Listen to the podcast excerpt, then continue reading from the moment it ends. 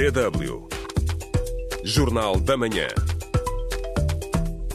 Bom dia. Em Moçambique, analista defende responsabilização dos suspeitos pelo desvio de fundos na LM. É grave, preocupante e assustador. Carece sim de uma investigação. Preciso olhar para esses relatórios da empresa concessionária para compreender o que é que está por trás disso. Em Angola, governos provinciais e missões diplomáticas acusados de não prestar contas. E sem melhorarmos o mecanismo de gestão, de prestação de contas, etc., no horizonte nós teremos um maior arrombo a nível dos cofres públicos. E na República Democrática do Congo, o recrudescimento do conflito no leste do país preocupa a comunidade internacional. São estes os destaques do Jornal da Manhã para esta quinta-feira. Hoje é 22 de fevereiro de 2024. Eu sou Amor Fernando na apresentação e a edição é de Cristiane Teixeira Vieira. Para já, votos de uma boa escuta.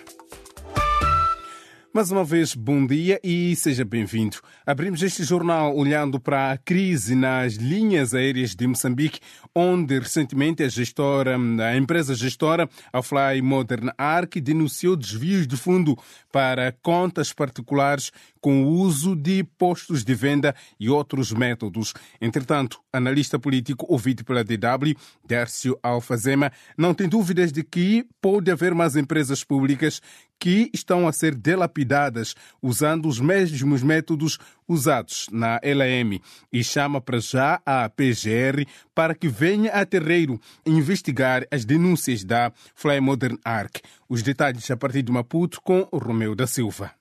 O diretor de programas do Instituto para a Democracia Multipartidária defende que a Procuradoria-Geral da República devia investigar as acusações de desvio de fundos das linhas aéreas de Moçambique através de uso de pontos de venda, os chamados POS, e outras formas de descaminhos de dinheiro. Derso Alfazema diz ainda que o Ministério Público devia ordenar uma auditoria forense para determinar o nível de corrupção na empresa. Preciso olhar para esses relatórios da empresa concessionária para compreender o que é que está por trás disso. O Estado tem estado a drenar dinheiro, revitalizar a LAM, mas pelas denúncias que nós estamos a acompanhar, parece que a LAM continua a ser uma empresa rentável. Refira-se que o gestor de projetos da Fly Modern Arc, Sérgio Matos, disse na semana passada que havia pontos de venda de bilhetes de viagem da companhia aérea em nome de bottle stores, que são lojas de venda de bebidas.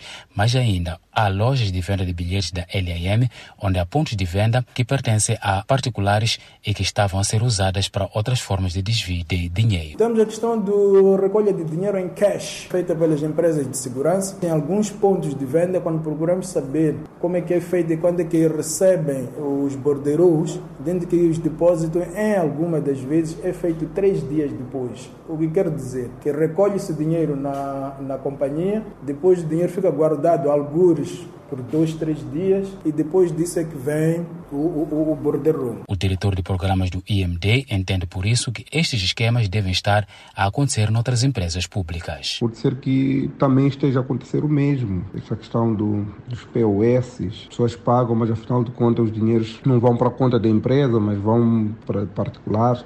É grave, preocupante e assustador. Carece sim de uma investigação. Dersa Fazema lembra que a companhia de telefonia móvel, a pública TMCL, já foi muito rentável, mas entrou em falência repentinamente. E não sabemos mais quais foram outras circunstâncias que levaram a MCL estar na situação que se encontra neste momento. Pode ser que também tenha havido saques a estes níveis, né? Então vale a pena avançar-se uma investigação profunda. Em nota divulgada na terça-feira, o Instituto de Gestão das Participações do Estado, entidade que representa a participação do Estado na LAM, informou ter instruído a Fly Model Arc e a LAM a apurar os factos e canalizar imediatamente as suspeitas às autoridades competentes, tendo sido apresentada uma solicitação de investigação na Procuradoria-Geral da República na cidade de Maputo.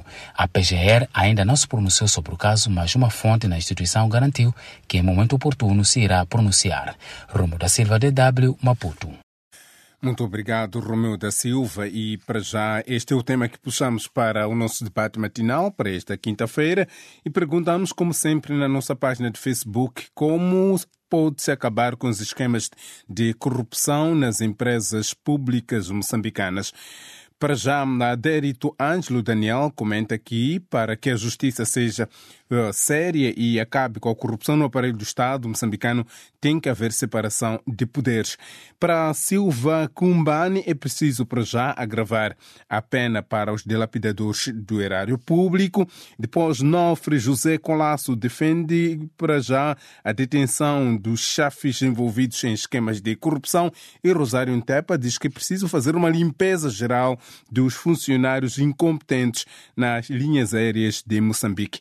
Mais adiante traremos mais comentários. Você pode ainda participar do nosso debate. Pode responder à pergunta do dia no Facebook da DW África. facebook.com barra DW Português. Estamos à espera das suas reações.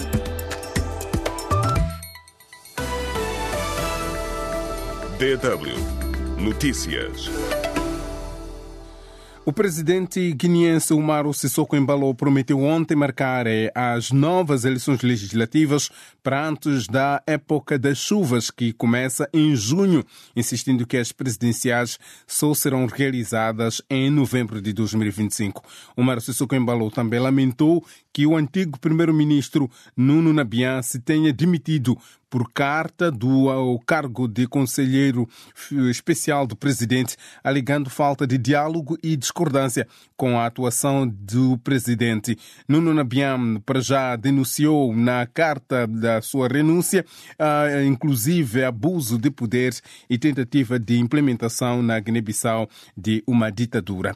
Antes disto, a ex-ministra da Justiça de, da Guiné-Bissau, Ruth Monteiro, tinha pedido o apoio dos deputados Estados da União Europeia e países africanos, Caraíbas e Pacífico para a reposição da legalidade e democracia na Guiné-Bissau. Os recentes ataques terroristas na província moçambicana de Cabo Delgado voltaram a provocar uma onda de deslocados internos que procuram por locais seguros na vila sede do distrito de Chiure, a sul da província, e na província vizinha de Nampula. Entretanto, o chefe do Estado moçambicano Felipe News reconhece esta onda de deslocados. News garante que, para já, este novo foco de ataques na região sul da província de Cabo Delgado, principalmente no distrito de Chiure, um, os terroristas pretendiam fazer recrutamento de crianças e jovens. Não conseguem facilmente fazer recrutamento nesta província, por muitas razões, a consciência e não só. Então querem ver se furam para trazer mais outros jovens para aqui. Isso é uma das razões. Não foram felizes, não foram felizes porque o fogo uh, das nossas forças de defesa e segurança com os nossos irmãos do Ruanda, não permitiu que isso acontecesse, e foram infelizes, mas a, a coisa boa, segura, é que aqueles jovens que eles queriam recrutar, eles não conseguiram. Era Filipe Nussi garantindo que os novos ataques terroristas no distrito de Xure, a sul da província de Cabo Delgado, é uma forma dos terroristas tentarem recrutar novos membros, nomeadamente recrutamento de crianças e jovens. Entretanto, depois da Embaixada da França, as autoridades britânicas também desaconselham os seus cidadãos a viajarem para o norte da província de Cabo Delgado, no norte de Moçambique. Em Cabo Verde, o Ministério da Educação garantiu esta quarta-feira que os 250 professores com salários em atraso vão assinar contratos de prestação de serviços para os pagamentos serem normalizados na próxima semana. Esta medida surge dias depois do grupo ter realizado uma manifestação na cidade da Praia para exigir o pagamento dos salários em atraso. DW África. Deutsche Welle. E nós transmitimos a partir dos estúdios centrais em Bonn, na Alemanha. E agora seguimos para Angola, onde os deputados estão indignados com o hábito de não prestação de contas dos governos provinciais e das missões diplomáticas. Segundo o relatório do terceiro trimestre do balanço de execução do Orçamento Geral do Estado de 2023, só quatro das 18 províncias angolanas justificaram os gastos realizados. O correspondente da DW a partir de Luanda, Boralho Ndomba, apresenta mais detalhes. O Parlamento vai apreciar nos próximos dias o relatório de execução trimestral do Orçamento Geral do Estado de 2023, mas os dados que constam no documento não agradam a muitos deputados, nem da oposição nem do partido no poder, o MPLA. No terceiro trimestre de 2023, do total de 164 administrações municipais, apenas 46 remeteram as devidas prestações de contas. Das 18 províncias que constituem Angola, somente quatro justificaram os gastos por completo, segundo o documento em posse da Assembleia Nacional. Trata-se das províncias do Kwanza Norte, Malange, Uambo e Namibe. Outras das instituições que não prestaram contas foram as missões diplomáticas de Angola, comentou a deputada Nádia Monteiro do MPLA. Das 88 missões diplomáticas e consulares, apenas 23 prestaram contas de forma regular, 36 prestaram contas de forma irregular e 29 não prestaram contas, o que demonstra também um baixo nível de transparência dos fundos públicos disponibilizados. Manuel da Fonseca, deputado pelo grupo parlamentar da UNITA,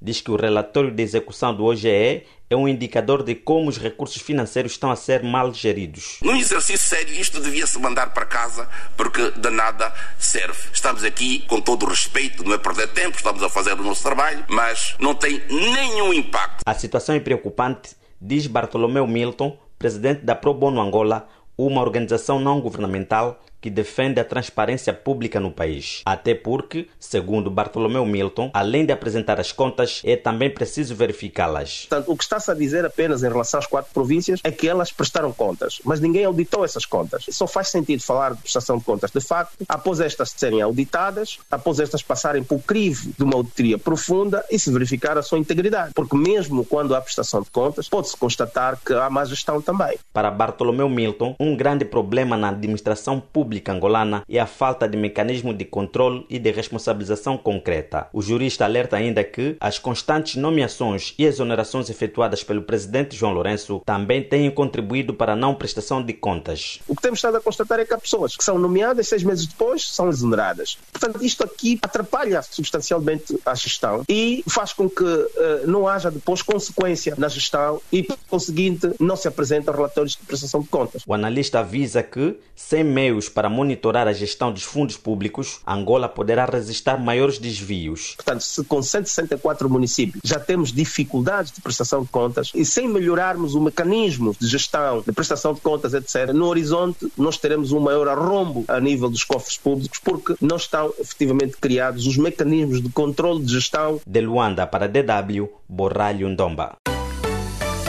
Mais informações sobre Angola em www.dw.com/angola.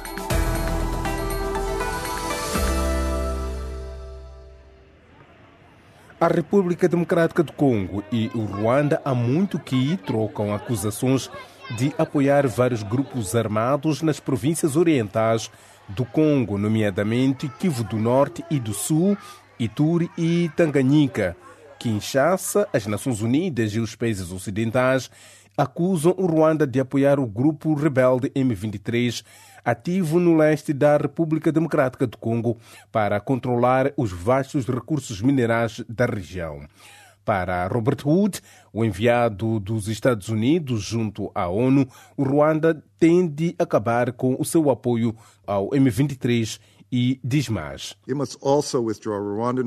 Deve também retirar as forças ruandesas do território congolês e tirar imediatamente todo e qualquer dos seus sistemas de mísseis que, segundo informações credíveis, foram responsáveis por disparos intencionais contra os meios aéreos da MINUSCO. Entretanto, Kigali nega qualquer envolvimento no conflito no leste da República Democrática do Congo. O embaixador ruandês, junto às Nações Unidas, Ernest Rwamucio, alerta para a externalização do conflito e defende que deve ser resolvido politicamente entre os congoleses. Não aceitamos que este problema seja externalizado para o Ruanda pela força mais uma vez. Qualquer solução que não aprofunde as causas do conflito no leste da RDC não durará.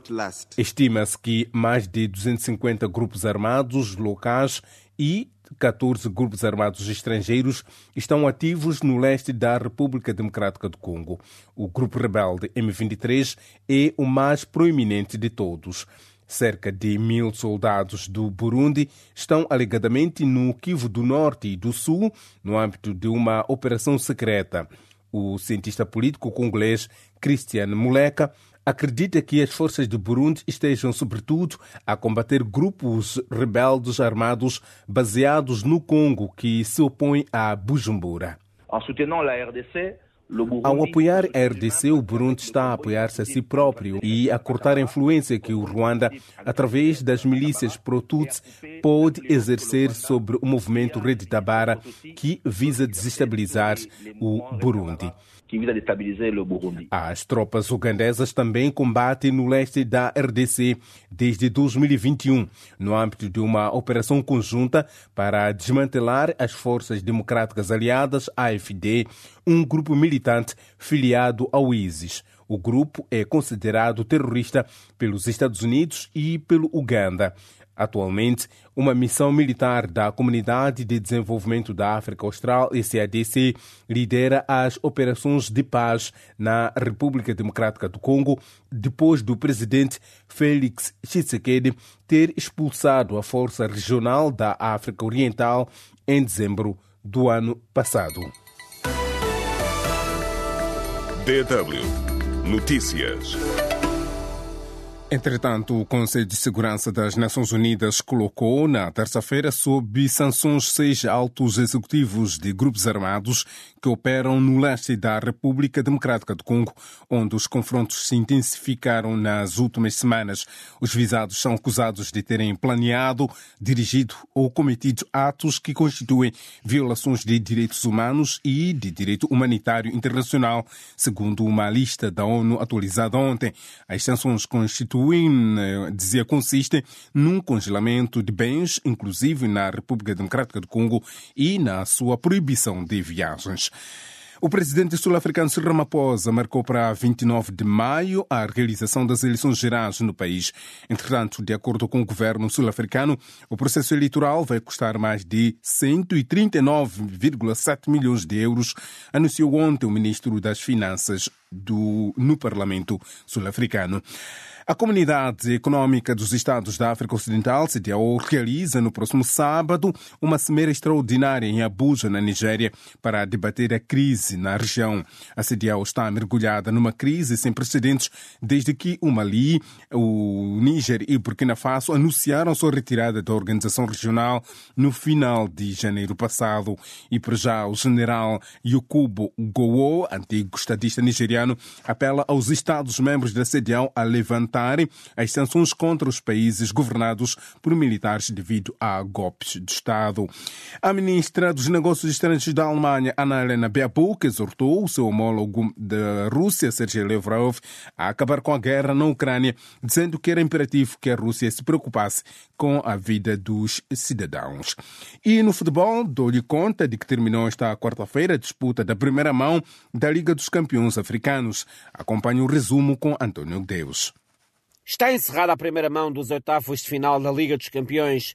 Ontem à noite, o Futebol do Porto recebeu e venceu o Arsenal por 1-0, com um gol ao cair do pano de Galeno. No outro jogo de ontem, o Napoli, campeão italiano, recebeu o campeão espanhol Barcelona e registrou seu empate a uma bola.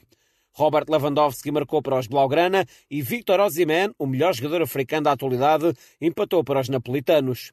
Eis o quadro completo da primeira mão dos oitavos de final. RB Leipzig 0, Real Madrid 1, Copenhaga 1, Manchester City 3, Paris Saint-Germain 2, Real Sociedade 0, Lazio 1, Bayern Munique 0, PSV 1, Borussia Dortmund 1, Inter Milão 1, Atlético Madrid 0, Napoli 1, Barcelona 1 e Futebol Clube Porto 1, Arsenal 0. A segunda mão dos oitavos de final da Liga dos Campeões arranca a 5 de março. DW Espaço do Ouvinte Como acabar com esquemas de corrupção nas empresas públicas moçambicanas? Esta é a pergunta do dia que está na nossa página de Facebook. Recebemos comentário de Sérgio Meilel que diz que a LM deve ser gerida como uma empresa que é, não como um saco azul. Depois, para Doutor João, deve-se mudar as leis, até porque a expensão não age como deve ser. E depois, João Ponda diz que tudo piorou desde que o presidente Filipe News chegou ao poder. E a ponto final este jornal, que teve a apresentação de Amor Fernandes. Eu volto amanhã.